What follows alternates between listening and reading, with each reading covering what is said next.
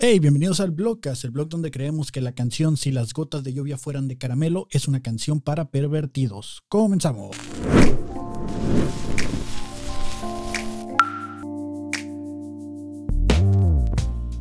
Hey, hola Kevin del futuro, adiós al Kevin del pasado, aquí el Kevin del presente. Estamos de regreso una vez más con el Blogcast, nueva temporada. Eh, digo nueva temporada porque el último que subimos fue en septiembre, el primero de septiembre está por ahí el último blog, eh, que era más que nada un desahogo emocional. Pero eh, este año 2023 habíamos comenzado con toda la actitud que íbamos a, bajar un poquito el ritmo del blog, que ya no lo íbamos a estar haciendo diario como el año pasado. todo iba bien hasta que la Nación del Fuego atacó.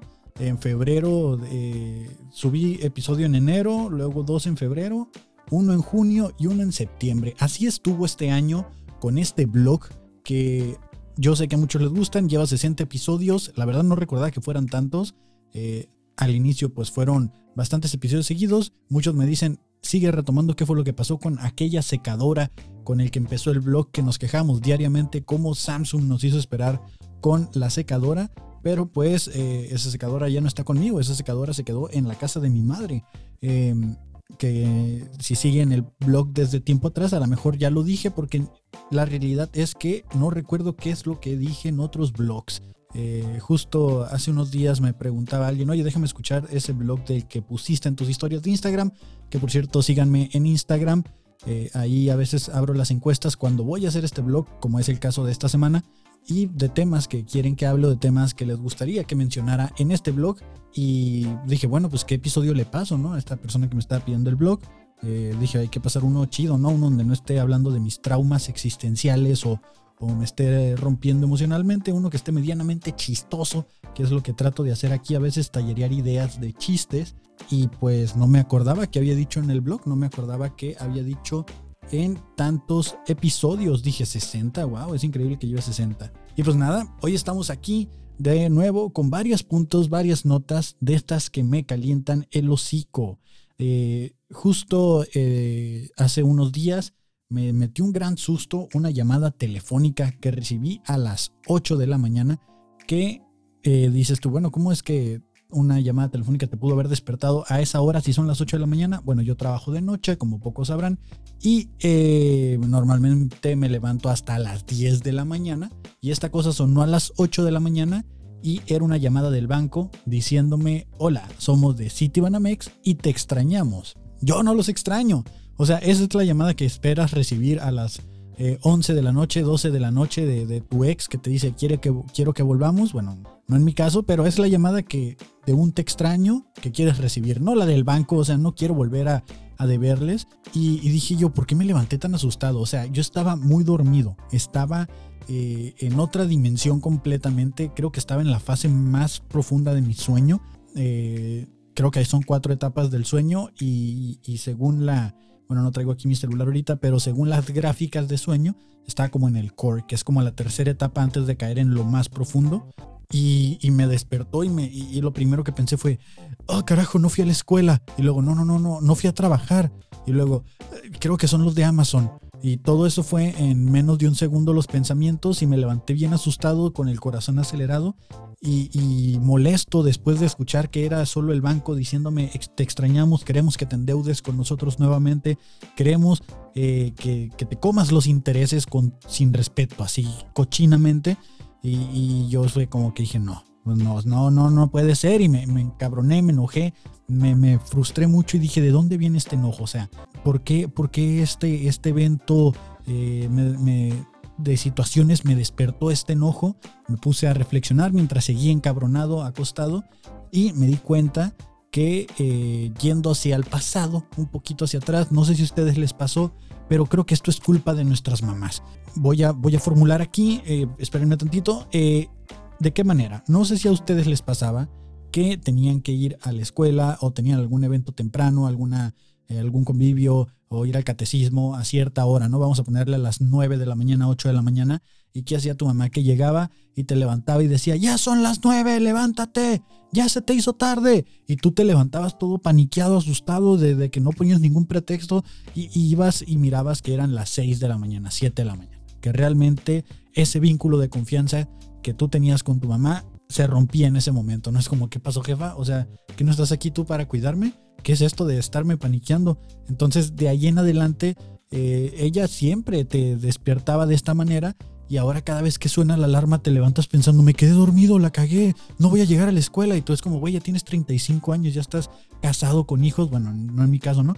Pero de este, es a, lo que voy, pues ahí se rompe ese vínculo de confianza, genera ese trauma y se triguea cada vez que suena la alarma en el cual te levantas sin saber qué pedo y que ya valió madre y que tu día, ya desde ahí tu día comienza mal, ¿no? Entonces, creo que esto es culpa de las jefitas o por lo menos de la mía en ese sentido, en el cual cada vez que me despierto eh, con una alarma o que alguien me levanta, me levanto asustado, ¿no? Que de cierta manera se compensa, porque no sé si alguna vez les tocó despertar a su mamá que estuviera dormida durante el día y que la despertaba así su reacción era de ¿Qué pasó? ¿Qué pasó? Y, se paniqueaba todo y tú así como nada, nada, ya, empezó la novela y casi me muero de un susto. Creo que viene generacionalmente, muy probablemente a ella también la levantaban así y, por eso eh, su deber es eh, ir heredando esos traumas, ¿no? Que a, propósito de heredar traumas, eh, mi psicóloga me recomendó un libro bastante bueno que se llama Esto no empezó contigo eh, y básicamente habla de esto, ¿no? De los traumas heredados, lo cual me hace mucho sentido. Eh, se los recomiendo que lo vayan a leer. No voy a spoiler mucho de qué trata, pero básicamente eh, tocan mucho estos temas de miedos irracionales. que es un miedo irracional? Algo a lo que no tiene sentido que le tengas miedo porque no has experimentado algo que, te, que te que te origine ese miedo, ¿no? Que es un miedo heredado por alguna situación. Eh, un ejemplo que ponían eh, ahí era de que eh, estaba un sujeto que tenía mucho miedo a los espacios encerrados, una especie de claustrofobia, pero él nunca había experimentado estar en un espacio así. Simplemente tenía un miedo irracional al estar encerrado a los lugares pequeños, a, estar en donde había mucha gente y no sabían de dónde venía este miedo, no sabían qué le, qué, le generaba este trauma, ¿no? Investigando en su familia, se dan cuenta que pues él viene de descendencia de familias de, sobrevivientes del holocausto y pues eh, de ahí viene heredado el trauma, de las historias que tanto ha escuchado de su familia como de este, genéticamente te hablan ahí de cómo cambia eh, eh, tus genes por los traumas que haya tenido la familia, los eventos emocionales que les hayan ocasionado. está muy bueno el libro, se los recomiendo, se, se llama esto no empezó contigo, algo así. Les voy a dejar igual eh, por aquí la foto, si es que me acuerdo de ponerla. Voy a poner aquí un punto de edición para, para acordarme de ponerles la imagen del libro. Y está muy bueno porque también te habla de que hicieron estudios donde a las mamás que estuvieron cerca de los eventos del 9-11 eh, por allá en Nueva York eh, en el atentado terrorista, los hijos nacieron con ciertas variaciones químicas en sus cuerpos, los cuales les les, generaba este desequilibrio donde eran más propensos a eh, afectarse por ruidos y generar como PTSD eh, sin haber estado en un lugar que los haya traumado, ¿no? Entonces te habla, tiene mucho sentido lo que dicen, hay estudios que lo respaldan ahí en el libro y pues yo lo encontré en audiolibro porque me gustan los audiolibros, eh, me permite ir manejando, lavar trastes, barrer, mientras escucho un buen audiolibro y pues la verdad es que sentarme a leer a veces no tengo ni tiempo de comer, entonces mucho menos de sentarme a leer.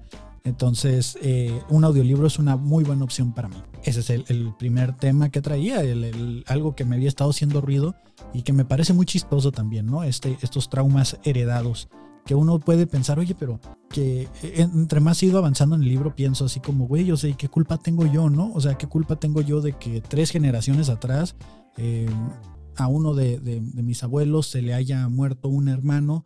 y de una manera muy trágica, la cual afectó a toda la familia y toda la familia generó este trauma por esa situación y a raíz de generaciones que van avanzando, yo de la nada tengo un miedo irracional a, a las hormigas, ¿no? ¿Por qué? Porque pues, se murió de pecadura de hormigas y fue muy traumático para toda la familia y yo por eso cargo con eso, ¿no?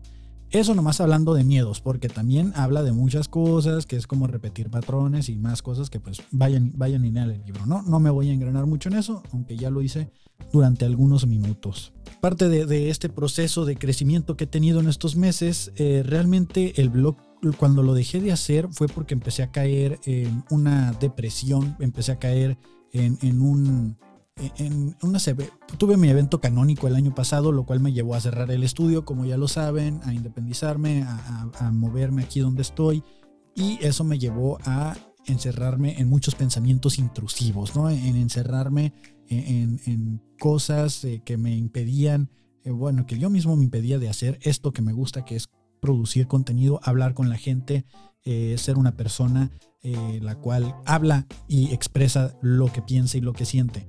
Entonces, eh, parte de esto mismo es no darme yo el valor que, creía que tenía o no reconocer las capacidades que tenía. Y eh, todo esto me llevó a que el blog dejó de salir también, porque yo era como, güey, ni interesante soy, esto no tiene nada que ver, ya nadie lo ve. Y, realmente sí lo veía mucha gente. Eh, digo, no lo ven un millón de personas, pero para mí si lo ven 10 personas ya es mucha gente, porque pues güey, o sea, soy un vato que vive aquí solo eh, que no habla con nadie en toda la semana y de repente hay 10 personas viendo este contenido y me mandan mensajes y lo comparten en sus historias y eso está muy chingón. Entonces, eh, ese tipo de cosas yo no las veía y empecé a caer como mi vida es una rutina, mi vida no es interesante, eh, no vale madre lo que hago, lo, lo que produzco está bien chafa. Entonces empecé a caer como en este tipo de cosas y eso me fue orillando a hundirme y que dejé de producir muchas cosas, dejé de producir contenido y también pues, eh, también pues terminé yendo a terapia. Llegó el punto en el que siento que toqué fondo, comencé a ir a terapia y ahorita ya después de algunos meses trabajando en mí, en reconocerme de lo que soy capaz, en voltearme a mí mismo, en el hecho de que ahora hay un espejo ahí, yo ni siquiera tenía espejos en mi casa, porque a ese punto llegaba, o sea, de que ni siquiera me quería voltear a ver, ni siquiera me quería reconocer quién era, no tenía espejos por lo mismo, eh, pues ya, estoy aquí, estoy de regreso y estoy reconociendo muchas cosas parte de reconocer es que lo que yo hago eh, no está tan mal. O sea, no, no, no está nada mal lo que hago a comparación de mucha gente que ya tiene años produciéndose, años eh, persiguiendo la chuleta, años persiguiendo el sueño y, y, me pongo a compararme con ellos, lo cual pues está bien para mejorar porque siempre es bueno tener competencia y mejorar, pero me doy cuenta de que lo que hago está muy bien hecho y, yo soy muy duro conmigo mismo y a lo mejor tú estás siendo muy duro contigo mismo, con tu trabajo, con tus proyectos, con tus sueños. Y creo que simplemente es, es cuestión de sentarte, salirte de quién eres y ver lo que está a tu alrededor, eh, ver la competencia y, ver que lo estás haciendo bien. Y esto también me llevaba a creer, o sea, yo no, no, no veía eso porque me llevaba a creer que estaba hablando desde un punto de ego, ¿no? Estaba siendo muy egocentrista con quién soy, con lo que hago. Eh, sentía que la gente iba a decir, ah, qué mamón, qué creído. Cuando la gente me decía, eh, güey, la neta te la rifas, te queda chido esto, te sale chido aquello. Yo sé que hay mucho punto de mejora. Y eso es importante, no dejar de reconocer que podemos mejorar. Pero también yo decía como, ah, no es cierto, o sea, no está tan cool. Yo sé que hay alguien que lo hace mejor y yo sé que hay, alguien que lo hace mejor. Y sí hay alguien que lo hace mejor, definitivamente. Pero a donde estoy yo a comparación de, lo que me rodea y todo, estoy seguro que estoy haciendo mi mejor esfuerzo tanto por seguir mejorando como por seguir sacando el contenido. No estoy sacando cosas o haciendo cosas nomás por hacerlas, aunque a veces me gana la flojera, pero es importante reconocer que soy capaz de generar cosas chidas. Y, no me refiero a, a, veces veía contenidos que es como que pum, pum, transición, efecto especial, pantalla verde y, efecto y zoom y, letras y de todo. Yo decía como, wow, o sea, yo no hago nada parecido a eso. Pero luego me puse a analizar así como, ¿y qué propósito tiene, no? O sea, ¿están haciendo videos por hacerlos o realmente tiene un propósito? Es como la gente que hace TikToks eh, por seguir tendencias, ¿no? Nos pasó ahora que, que el fabuloso show comenzó a pegar que ese es otro podcast que hago, porque si ustedes no ubican el Fabuloso Show, es un podcast que hago en la calle, y comenzaron a salir muchos contenidos parecidos. Incluso me tocó ver influencers que ya tienen sus 3, 4, 5 millones de gente que lo sigue y que cuando te metes a sus perfiles tienen videos de tendencia. Ven que hay un video en tendencia y se ponen a hacerlo, ¿no? Que es el clásico video ahorita que, que hacen los influencers con feria, que llegan con un vendedor ambulante, por ejemplo, y le dicen, oye carnal, ¿Cuánto te cuesta todo el carrito? No, pues que 3 mil varos. Y le dice, si te lo compro todo y lo regalamos y te llevo y te paseo en helicóptero. Y la gente es como, ah, pues va, va, va. Y ahí está el video de tendencia, ¿no? Lo empezó haciendo un, gringo o alguien en Estados Unidos que se lo llevaba a Disneylandia. Eh, comenzó a repetir el, flujo del algoritmo. Yo creo que la gente se enfadó, ya no le funcionó y comenzaron a hacer otro tipo de cosas, ¿no? Pues ahorita ya me tocó ver lo que lo están haciendo influencers locales y solo se pegan de la tendencia. Y es lo que yo decía como de, güey, esta gente le mete feria, esta gente este, es bien creativa, esta gente la neta la está rompiendo porque tiene un video viral tras viral tras viral, pero se perdió algo muy importante, que es algo que me gusta a mí, la originalidad, lo orgánico, quién eres, qué haces, por qué estás haciéndolo, ¿no? ¿Qué, qué estás haciendo ahí? Y, si realmente eh, lo que quieres es viralidad o lo que quieres es hacer el contenido. Y en mi caso, eh, yo quiero hacer el contenido volví a hacer el blog porque eh, no sé si ubiquen a Alex Fernández, me imagino que sí, para los que no es un comediante mexicano que tiene varios podcasts, entre ellos La Liga de los Supercuates, el podcast de Alex Fernández con Alex Fernández, que ahorita ya no lo hace, última y recientemente el de Tontófono, que los invito a que lo escuchen. Es un podcast donde él está haciendo un experimento actualmente, el cual termina en diciembre, en el cual dejó de utilizar teléfonos inteligentes. Así es, dejó de utilizarlo y en un podcast está narrando su experiencia, ¿no?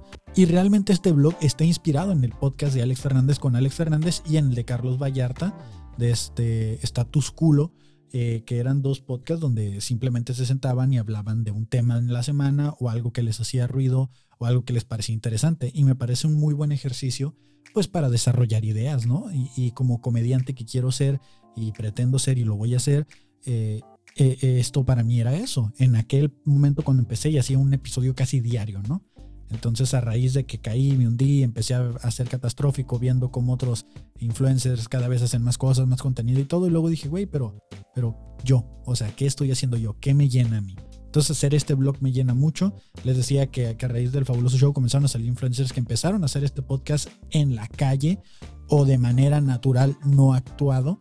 Y dije yo como de, güey, ya valió madre, ¿no? Porque esta gente tiene 5 o 6 millones de seguidores y están haciendo el contenido que nosotros estamos haciendo, van a decir que les copiamos, ¿no? Eh, ¿Qué pasó? Sacaron un video, se colgaron de la tendencia y ya no hicieron más. Se fueron a la tendencia que sigue, lo dejaron. Pasó lo mismo con los raperos, ahorita que estamos pegando mucho beat, mucho eh, rapero que está saliendo eh, aquí sí no estoy seguro si fuimos los primeros en hacer esto de ir a la calle, pero por lo menos en español sí estoy seguro. No había visto nada en español que hiciera esto que nosotros hacemos, que es que llegue alguien, traemos un beat, quieres improvisar, dale, tírate un rato, ¿no? Se montan en el beat, sale algo chido y se sube.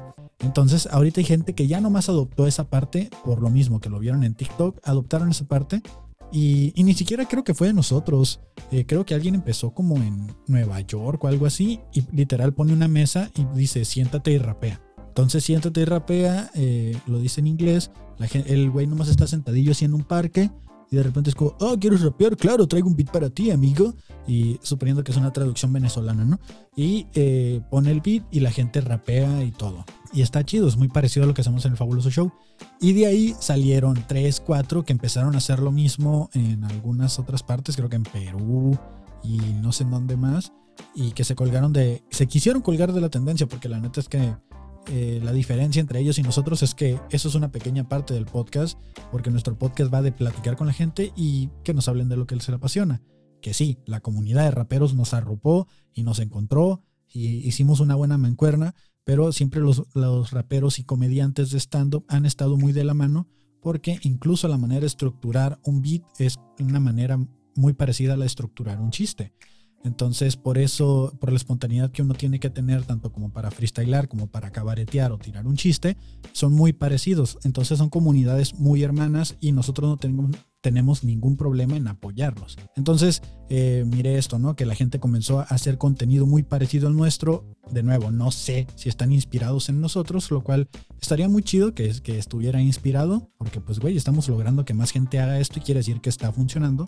La diferencia es que entre nosotros eh, o lo de nosotros es para mantenernos y hacerlo porque queremos. No estamos buscando volvernos viral.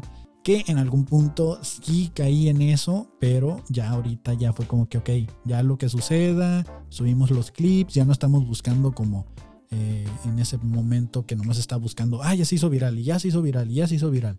Que sí los tuvimos, pero ahorita estoy así como de, güey, mejor nos seguimos manteniendo con lo que nos gusta hacer porque nos gusta hacerlo. Porque si no, después te torturas y comienzas a caer en estos síndromes del impostor y en otras cosas donde dices como ya no soy suficiente, ya no la estoy armando, ya no le gusta a la gente, ya para qué produzco esto si ya nadie me ve.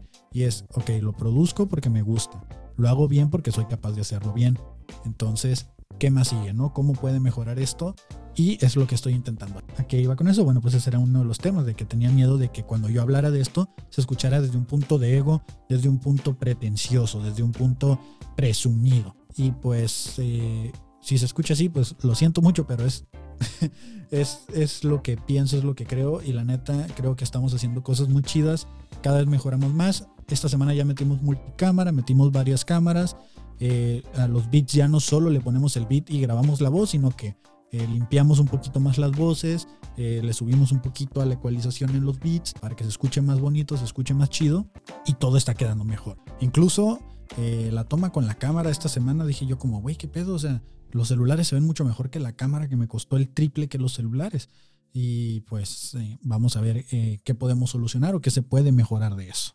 Y voy a entrar a un tema de estos que me calientan el hocico, pero no sin antes ir al siguiente anuncio. Así es, eh, este 18 de noviembre los esperamos en Teorema con el evento del chaquetón. Tienes una chamarra de invierno, tienes una chamarra eh, o ropa de invierno que no uses, pues vamos a estar recaudando y puedes cambiar tu donación por una cheve. Allí en Teorema, el día 18 vamos a estar ahí. Yo voy a estar conviviendo, no vamos a estar grabando ni nada, pero vamos a estar ahí en Teorema conviviendo, dando nuestras donaciones. Yo ya tengo una bolsa por ahí.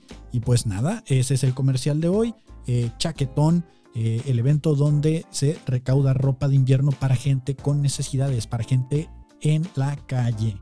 Y pues eh, nada, continuamos con el blog. Y pues nada, ese era el comercial. por cierto, traigo mi camiseta de chunchos, ese es un comercial extra.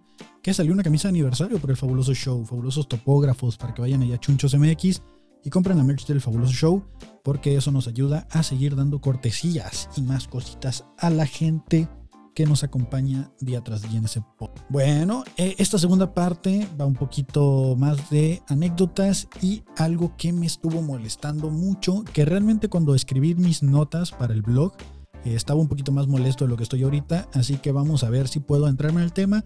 Si no hay mucho que darle, pues no. La vida no es justa, amigos. La vida no es justo y, a eso me da mucho miedo que sea injusta con uno también. Eh, durante mucho tiempo vas a perseguir tus sueños, vas a darle, vas a luchar por ellos y vas a ver a gente lograrlo primero que tú, gente que comenzó al mismo tiempo que tú quedarse atrás o gente que comenzó después que tú llegar más rápido al sueño o a la meta que tengas. Y muy probablemente te mueras en el intento y no lo logres, o muy probablemente sí, Aquí depende de qué tanto lo quieras y qué tanto lo traigas. Ahorita ya soy el señor ley de la atracción, que yo creo que si lo quiero y lo traigo, lo puedo, ¿no? Eh, ahora sí soy de los que piensa que querer es poder, pero también sé que cada quien tiene su camino ninja, cada quien tiene su camino del... Y por eso digo que la vida es... La vida no es justa con todos, porque puede que tú sientas que te estás esforzando más que los demás, puede que tú sientas que lo mereces más que los demás, pero puede que el universo diga, todavía no es tu momento, carnal. O sea, aguántame tantito, todavía no te toca a ti. Y puede que otro le diga, ah, pásale joven, pásale así como en la fila del antro, así como, ah, no, no, tú pásale primero, ¿no? Estás más guapo o algo. Y, a veces ni siquiera porque estés más guapo, simplemente porque caíste en el momento indicado y te tocó subir, ¿no? Porque aparte del esfuerzo, eh, decían por ahí que lo que se necesita también es suerte, un poco de suerte. Y creo que la suerte, más que es, eso, es estar preparado. Porque qué tal y te llega la oportunidad y no estás preparado. O sea, qué tal y te llega la oportunidad para ser el guitarrista de tu banda favorita, pero nunca practicaste tocar guitarra. Entonces vas a llegar y vas a ser un fracaso en ello. Tienes que estar preparado para eso. ¿A qué voy con esto, con todo esto? Eh, ha sucedido una serie de eventos en el mundo universo de la comedia, en, el mundo universo de los podcasts, en el mundo universo de la creación de contenido. Y y me da mucho miedo que, que suceda esto, que la vida sea injusta o que me haga sentir la vida que es injusta conmigo y muy probablemente contigo. Porque imagínate que tienes cuatro años, cinco años esforzándote por lograr lo que tienes. Tienes tu idea, eh, lograste eh, a, través de todo este tiempo desarrollar una identidad la cual la gente reconoce. Eh, ya eres whatever tomorrow y la gente te ve y piensa como, hey, qué pedo cachorros, tienes tu frase de arranque y de la nada llega otra persona de la nada a la cual tú ayudas, a la cual tú apoyas y, de cierta manera coacheas en, este, en este camino que es seguir el sueño. Y por indicios de la vida, esta persona te, te roba tus frases, te roba tus muletillas, te roba tu identidad, eh, de alguna manera inconsciente, vamos a decirle. O sea, porque el alumno supera al maestro o porque simplemente eh, si alguien te enseña vas a aprender mucho de su estilo y te vas a quedar con algunas cosas que van a hacer parecer que tu estilo viene inspirado en. Pero hay cosas bastante obvias, las cuales me molestan mucho y, me da agüite por otras. No es por mí, a mí no me sucedió, pero sí, sí se me hace increíble este tipo de situaciones donde la gente se roba eh, tu identidad y se vuelven famosas o le sacan provecho de eso. Es como los derechos de autor, ¿no? O sea, ¿cómo le pones derechos de autor a tu identidad? ¿Cómo le pones derechos de autor a una frase que tú dices? ¿Cómo le pones derechos de autor a cómo te paras en un escenario? Eh, ¿cómo, le haces para que cuando tú te subas a ese escenario o salgas en ese video o, salgas en ese podcast, la gente no diga, hey, habla igual que ese güey que ya es famoso y todo sea como no, pero es que él empezó hablando así, él era el original, o sea, realmente es así, no, pero pues él es el famoso, él es el que conocemos y el que utiliza esas palabras, ¿no? Y, ahí es donde, ¿qué, ¿qué, pasa con esta persona? Que esa era su identidad, porque el otro va a explotarla hasta donde puede y al rato se va a robar la identidad de alguien más y va a seguir cambiando y evolucionando, pero tú eres tú y tú, y, y esa es tu forma de hablar y te llevó mucho tiempo, te llevó cinco años, como decía, o más tiempo desarrollar esa identidad que eres y, para que llegue alguien y se apodere de ella y tú no puedas hacer nada, ¿no? O sea, eh, eh, ahí es donde siento que la vida es injusta porque eh, son cosas que nos toca ver a nosotros estando en, esta escena, en este punto, y, vemos lo que sucede. Y en algún punto todos sabíamos que eso estaba sucediendo, estaba pasando. no quiero decir nombres realmente, porque pues es más como un desahogo, así como algo que había estado rolando mucho en mi cabeza y que ocupaba sacarlo.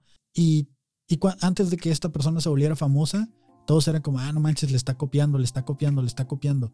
Y, para qué queremos otro güey igual a él si ya existe aquel y tiene más tiempo y es más chistoso?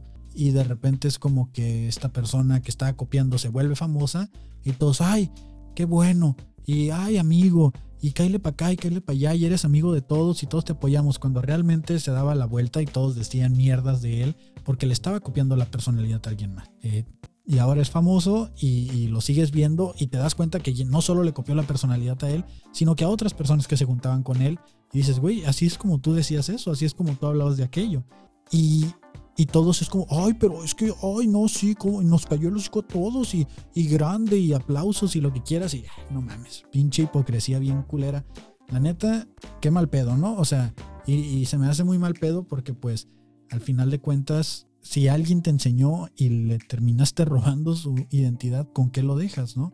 Y es donde yo digo que la vida es injusta, porque al final de cuentas, no sé qué haría yo si me pasara lo mismo, ¿sabes? Si de repente llega alguien y, está sentado en Teorema grabando un podcast en la calle y, es como de, de güey, ¿qué pedo, no? Y, por algún motivo eh, se vuelve mucho más famoso o aprovecha mucho mejor el, contenido de ahí, no sé qué haría yo. O sea, es como, güey, pues esa, esa fue mi lucha, esa fue mi, fue mi, forma de, armar algo y ahora lo tiene él. Y, ni siquiera le batalló porque simplemente se colgó de algo que ya miró que funcionaba, que es lo que decía al inicio de los influencers, que se cuelgan de las tendencias y se aprovechan de eso. Y es donde la vida creo yo que es injusta para la gente que tiene mucho tiempo luchando. Que de nuevo, no tengo nada en contra con que sea una inspiración, con que te inspires es. Yo siempre lo he dicho. Fabuloso Show, por ejemplo, está inspirado en el podcast But Outside. Eran unos güeyes que en pandemia se salieron a grabar en la calle y ponían una mesa y daban un dólar por una pregunta. Ese era el concepto. Nosotros no damos un dólar por una pregunta, sí nos salimos a la calle, pero también abordamos temas de que traemos las preguntas rápidas, demuestra tu talento, o sea, es un poquito ya más eh, tomando la inspiración, pero haciéndolo mexicano, haciéndolo de nosotros, este, tropicalizándolo, ¿no? Y, mucha gente al inicio nos decía, ah, son el podcast but outside, son el podcast but outside. Y es como, sí, pero en Tijuana. Y sí, estamos inspirados en ellos, pero no damos 20 dólares y le invertimos más en la producción. Y, o sea, hay, hay cosas que varían, ¿no? Fabo y yo somos comediantes, eh, escribimos preguntas, hacemos diferentes cosas. Entonces, entiendo la parte de la inspiración y que siempre van a decir que te pareces a alguien. Pasa con los raperos que llegan al fabuloso show. La gente termina diciendo, ah, suenan como tal. Es una inspiración. Pero malo sería que, que copiáramos exactamente el formato como es y, no, le moviéramos tantito, ¿no? O sea, es ahí donde yo me quedo como de, ah, está, está cabrón. Y, luego a lo que iba con, lo de robarte la identidad, te das cuenta que ni siquiera es él porque, porque estas personas se bajan del escenario o los ves fuera del lugar donde está la cámara que los está exponiendo y ya no actúan así. Y en cambio a la otra persona, tú lo ves arriba y abajo, afuera y dentro de cámaras y todo, y sigue siendo esa persona con esas mismas muletillas, con esa personalidad, con esa manera de expresarse. Y es donde a, mí me hace mucho ruido, ¿no? Me, molesta mucho en este punto ahorita ya no estoy tan molesto porque ya lo estuve procesando durante una semana. A la otra lo voy a grabar en cuanto me encabrone. Y, y pues nada, de este, ese es un tema que me molesta mucho y me preocupa mucho. Pero pues no hay que dejar de chingarle, ¿no? No hay que dejar de buscarle porque a lo mejor eh, lo que estás haciendo ahorita no te está dando el resultado que esperas, pero te está llevando a algún punto que esto va a evolucionar y vas a decir, oye, si no hubiera iniciado con aquello, no hubiera llegado aquí que es lo que les decía de si te invitan a formar parte de tu banda favorita, a ser guitarrista, pero nunca tocaste la guitarra, pues vas a terminar fracasando, ¿no? Entonces, eh, piensen eso, en dónde quieren, qué quieren y a dónde quieren llegar con todo lo que están haciendo. Y si no lo tienen claro, pues simplemente hagan las cosas que les gustan porque les gusta. No hagan cosas porque les apasionan, porque eh, apasionarse sin sentido eh, te lleva como una esclavitud personal. Tú solo eres tu propio esclavo de eso que te apasiona. Y es algo que me ha hecho mucho ruido, pero que estoy trabajando ahorita, porque yo pensaba que trabajar en lo que me apasionara ya no iba a trabajar el resto de mi vida. Pero no, me di cuenta que si trabajo en lo que me apasiona, me esclavizo yo también. Entonces prefiero hacer lo que me gusta cobrando. O sea, me gusta hacer, me gusta trabajar en lo que me gusta y que eso me remunere algo para que después yo pueda sentir como una pasión por hacerlo, pero no quiero esclavizarme en eso. Entonces, eh, no pienso hacer cosas que no me gustan y parte de lo mismo es saber diferenciar qué es lo que me apasiona y qué es lo que me gusta hacer. Estoy trabajando en eso, todavía no tengo una respuesta clara. Probablemente en el siguiente blog pueda diferenciarlo, pero fue una revelación que me costó. Pues bueno, ese fue el tema de eh, Me caliente el hocico, pero que sé que hasta me trabo, me trabo. Eh, vamos a hablar ya un poquito más de temas relax. Ya lo saqué, ya lo dije, ya reflexionamos. Ahora vengo a contarles una historia muy blanca para alguien muy white, chican como yo. Eh, esta es una historia desde mi privilegio. Voy a hablar desde mi ego, desde mi privilegio y una situación que probablemente eh, la gente diga, ah, pinche vato mamador. Pero me gusta compartir estas historias porque viene una bonita lección detrás de. Salió el nuevo iPhone 15. Claro que sí, salió el nuevo iPhone 15. mucha gente viene a quejarse, mucha gente viene y dice que es el peor diseño, que no cambiaron nada, que eh, se calienta, que no sirve, que se traba, que viene rayado, que viene quebrado, que es muy frágil, que, que no hago... Ok, va, lo entiendo. Yo compré el iPhone 15 Pro Max porque tenía el 11 Pro Max. Mi iPhone 11 Pro Max ya está bien correteadote porque la neta les doy carrilla machín. Y decidí comprar el 15 Pro Max, no esperarme el 16 porque no estaba seguro que mi iPhone iba a llegar al 16. Y no voy a comprar el 14. ¿Por qué no voy a comprar el 14? Porque el 15 Pro Max tiene entrada USB tipo C y un lente eh, con 5 zoom. Y la verdad es de que una amiga, a quien le mando muchos saludos, Gema, me prestaba su celular, su Samsung, que tiene un zoom por 10. Y yo decía como, güey, si es necesario tener un buen zoom, porque hay tomas que necesitas hacer de lejos, ¿no? Y ahora me pareció una buena idea el que pusieran el por 5. Entonces, ¿por qué compro yo este iPhone 15 Pro Max? porque necesitaba eh, tanto la actualización de teléfono, porque ya tenía cuatro años con mi 11, y eh, la entrada tipo C que promete una transferencia de datos de hasta 10 GB por segundo, lo cual me parece maravilloso, pero siendo sincero, he transferido los archivos todo por AirDrop. Es un poco más lento, pero de este, no noto la diferencia. Tengo el cable, compré el cablecito especial para hacerlo y eh, tengo la laptop donde lo transfiere rápidamente, ¿no?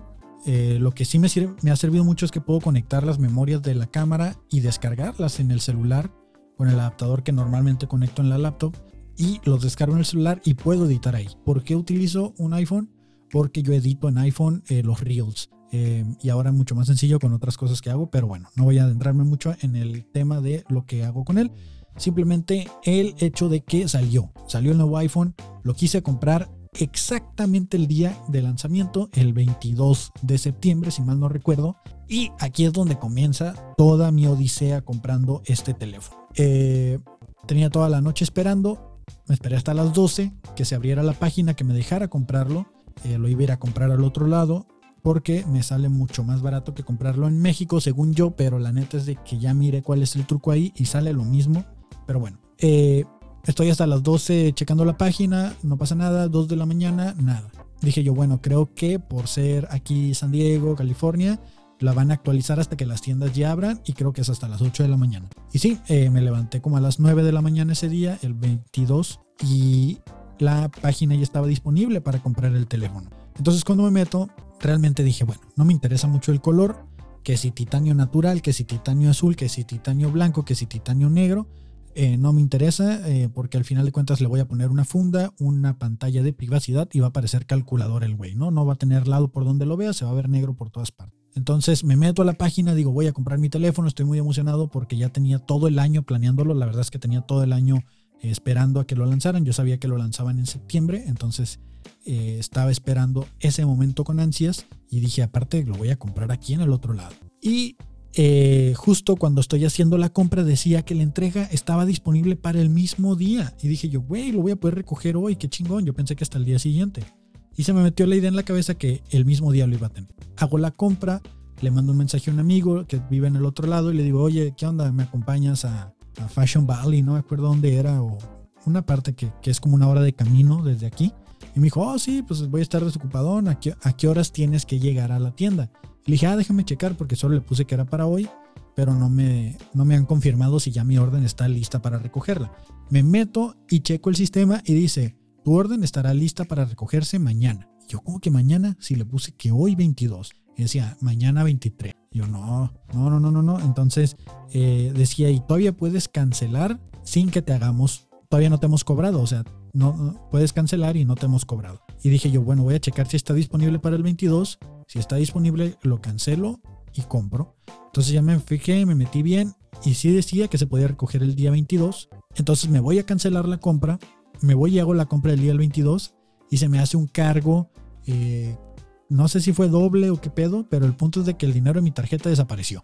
Entonces eh, dije yo, bueno, me cobraron, pero cancelé y me llegó el correo de que la cancelación se hizo y que no se me cobró nada, pero el dinero no está en mi tarjeta. Dije, bueno, le voy a dar una hora en lo que me baño, me arreglo y todo. Este, en una hora ya me regresaron mi dinero o ya vuelve a aparecer disponible. Y me aparecía ahí que el cobro estaba en tránsito. Dije, bueno, está en tránsito, está en tránsito, así está, ¿no? Y nada, pasó una hora y no me lo regresaban, no me lo regresaban. Entonces hablé yo al banco ya desesperado después de dos horas y le digo, oye, ¿sabes qué? Hice este cargo, lo cancelé, de este me dice, me llegó el recibo de que no se me hizo el cobro, pero ahí me parece que el pago está en tránsito. ¿Pudieras ayudarme a agilizar eso? Me dice, híjole, jefe. Bueno, no me dijo así, ¿no? Pero así me imagino que en su mente pasó. Dice, ¿sabes qué?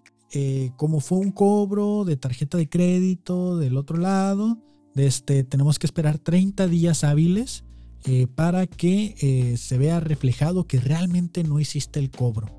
Le dije, pero si yo tengo el recibo, aquí está mi recibo, te lo puedo mandar a un correo, lo que quieras, de que Apple me lo envió de regreso, de que no me hicieron un cobro, que se canceló la orden. Sí, pero es que es el sistema y se tiene que esperar 30 días. Y yo, ¿cómo, que 30 días? O sea, ¿cómo, ¿cómo, un sistema que se maneja a través de computadoras eh, que mandas un mensaje tú de aquí a China y llega en un segundo. O sea, ¿cómo me voy a esperar 30 días a que confirmes que no hice la compra cuando tengo un recibo que me dice que no hice la compra? Bueno, pero es que sí debe de hacer esto y que es el sistema. Y yo, güey, pues el sistema, ¿qué pedo? Es un señor que va en caballo de aquí al otro lado y en lo que consigue la visa cruza, va a la tienda y pregunta, le confirman que no y se tiene que regresar a la Ciudad de México y por eso se toma 30 días. O porque chingados tenemos que esperar 30 días. O sea, tenemos inteligencias artificiales que hacen dibujitos, güey. O sea, tu, tu contestador ahí ya casi me, me, ya ni le presiono 1, 2, 3, 4, ya sabe quién soy, me habla y hola Kevin, ¿cómo estás? ¿Y en qué te puedo ayudar? Y, me, me, estás diciendo que no puedo cancelar, no puedo recoger mi dinero, que tengo un recibo que dice que no se me cobró, porque así es el procedimiento. ¿Qué es esto, pinche 1985? ¿Qué pedo? Y pues sí, eh, por desesperado, por cancelar la orden que era para el día siguiente y, querer mi teléfono el mismo día, me esperé 30 días. 30 días exacto a que me regresaran el dinero y todavía cuando me regresan el dinero, mi tarjeta estaba bloqueada. Me bloquearon la tarjeta porque como el cargo nunca se reconoció y, y que no sé qué, me la bloquearon pues por seguridad, porque a lo mejor alguien me estaba haciendo cobros y, como de prueba y que no sé qué, y me la bloquearon. Entonces me tuve que esperar todavía otro como dos días en lo que la desbloqueaban y todo, y, y al final sí lo compré, pero un mes después. Y fue como de, güey, o sea, ¿qué pedo, no? O sea, ¿qué pedo con esto? No entiendo yo a qué se deba que los sistemas de banco sean tan pinches lentos, son tan molestos, o sea, son tan de la chingada. Y, justo tengo otra tarjeta que igual me la cancelaron porque me atrasé dos meses que no pagué y luego la liquidé toda y me la cancelaron. Y yo le digo, güey, pero ya te la pagué, o sea, liquidé la, la deuda total. Dice, sí, pero como no se reportó en dos meses, por seguridad se, se cancela la cuenta y ya no le podemos dar tarjeta de crédito. Y es como de, ¿de qué hablas, güey? O sea, te, te pagué el dinero que te debía, con todos los intereses y todo. Ni siquiera acepté tus, tus propuestas esas de que regulariza y te descontamos tanto. O sea, yo les pagué lo que era, o sea, te debo tanto y te lo pago. Y me dice, sí, pero pues ya está cancelada. Me decía, está precancelada. No, está cancelado, está precancelada. No, pues está precancelada. Pues de, desprecancélala. No es que no se puede. Entonces está cancelada. No digas mamadas. O sea, es lo que no entiendo yo de los perros bancos, ¿no? Y, y pues nada, o sea, al final ya tengo el teléfono, ya lo estoy usando, ya estoy editando en él. Lo que han visto las últimas dos, tres semanas de Reels y todo lo he sacado desde ahí. Y eso es lo que me lleva también.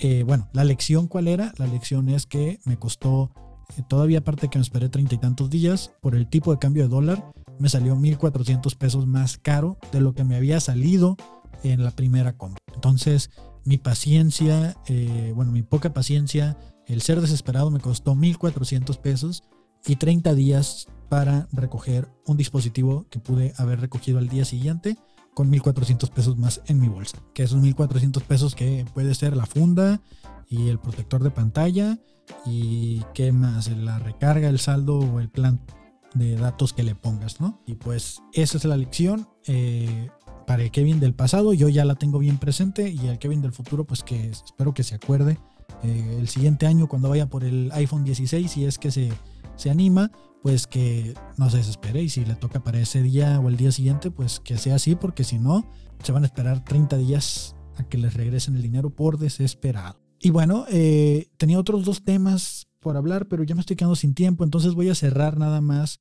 con eh, la actualización, eh, las actualizaciones de, los teléfonos y la parte de las quejas. la gente, como les dije al inicio, se quejaba porque son que, se destruyen muy rápido, que que las pruebas se, rompen, que se... Sí, hay un video de que el iPhone lo tiran y se rompe, pero era la quinceava vez que lo, lo tiraban. La, no sé cómo es quinceava, si es vigésimo quinta o, no sé cómo será, pero de 15 veces lo habían tirado el teléfono y en la número 15 se rompe. Obviamente se va a romper y luego la gente de que, ay, es que se calienta muy rápido, ay, es que se raya. Güey, se raya porque la gente está haciendo pruebas donde le pasan una navaja para rayarlo. Y de todas maneras, ¿no? O sea, eh, Generalmente los traemos con, vidrio templado y funda, porque todos los teléfonos han salido frágiles desde que ya no son Nokias eh, de estos que los tirabas y se rompía la loseta. Seamos sinceros, ¿no?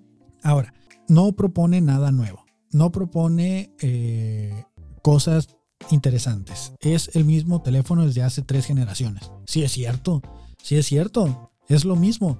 Y solo actualizado con software es cierto. Y de hecho hay funciones que hace el 15 que las pudiera hacer el 14, pero nomás porque es el número y Apple no le da la actualización al 14, no las hace el 14. Es cierto, es muy cierto eso. De hecho, yo tengo muchas ganas de comprarme un Google Pixel porque siento que son los que llevan ahorita la innovación del mercado en cuanto a avances tecnológicos. De diseño me parece muy feo, pero eh, lo, que es cuestión de, de innovación me parece muy interesante.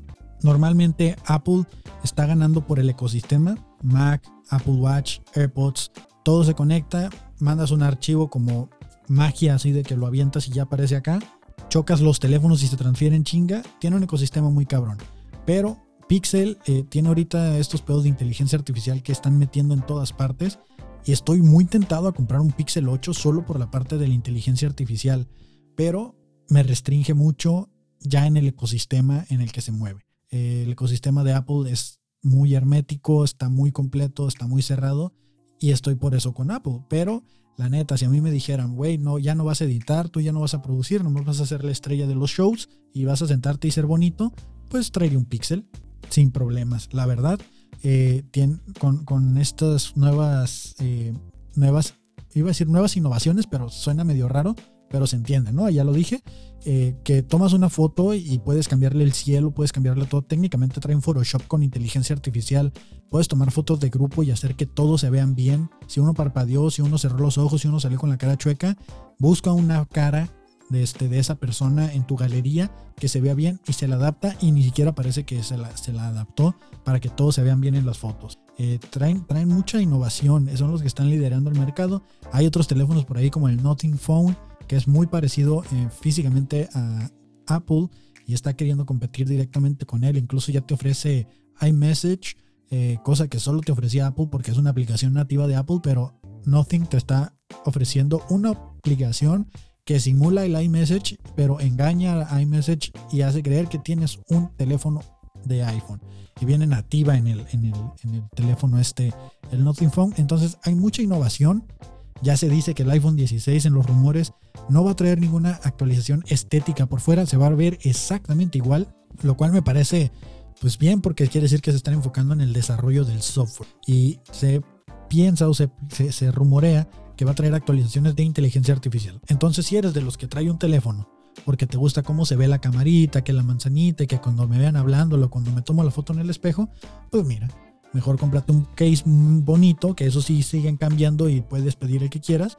Y al final de cuentas, si tienes entre el 14, y eh, bueno, desde el 13 hasta el 15 y hasta el 16, van a seguir viéndose exactamente igual, van a cambiar los colores, pero por fuera se va a ver Si te interesa lo interno, ahí sí, Apple trae ray tracing para videojuegos. Me parece increíble, yo casi no juego videojuegos, pero me parece increíble que un ray tracing, una recreación de reflejos de luz eh, en tiempo real, la pueda procesar un teléfono. Cuando antes necesitabas una gráfica, tarjeta gráfica de dos mil dólares, o bueno, ya estoy exagerando, no estoy hablando de una muy alta gama, pero sí de unos 7 mil pesos, ¿no? Una, una, una tarjeta gráfica que pudiera casi, casi hacer los RTX, el, el ray tracing, y y ahora lo hace un teléfono. Y eso me parece increíble.